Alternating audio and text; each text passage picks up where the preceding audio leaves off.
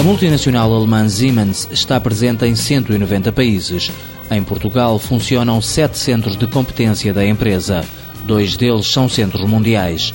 Quer dizer que é o conhecimento português que abastece as restantes Siemens no mundo. Um destes centros é o de terminais aeroportuários modulares. Miguel Guerreiro, diretor financeiro da empresa, explica que, a quando do Euro 2004, engenheiros portugueses desenvolveram um terminal de aeroporto temporário cujo modelo foi depois replicado em várias partes do mundo. Uma solução 100% desenvolvida por engenheiros portugueses. É uma solução não só tecnológica, mas também logística. Por exemplo, já o replicámos no, uh, nos Jogos Asiáticos de, de, de Doha, 2006.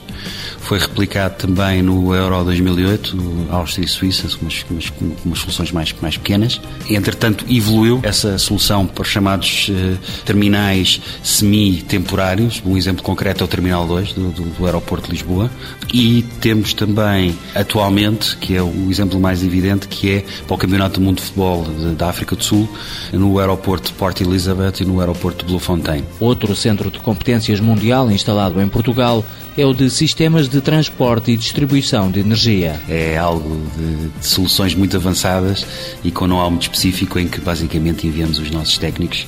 São cerca de 20 técnicos que, que enviamos, podemos, estamos prontos a enviar para qualquer Siemens no mundo para ajudar na, na implementação das nossas soluções. Para além disto, a Siemens portuguesa serve como escritório de contabilidade de 14 filiais da Europa. Presta serviços financeiros para 45 entidades do grupo Siemens, que estão situadas, sediadas em 14, em 14 países da, da região da, europeia.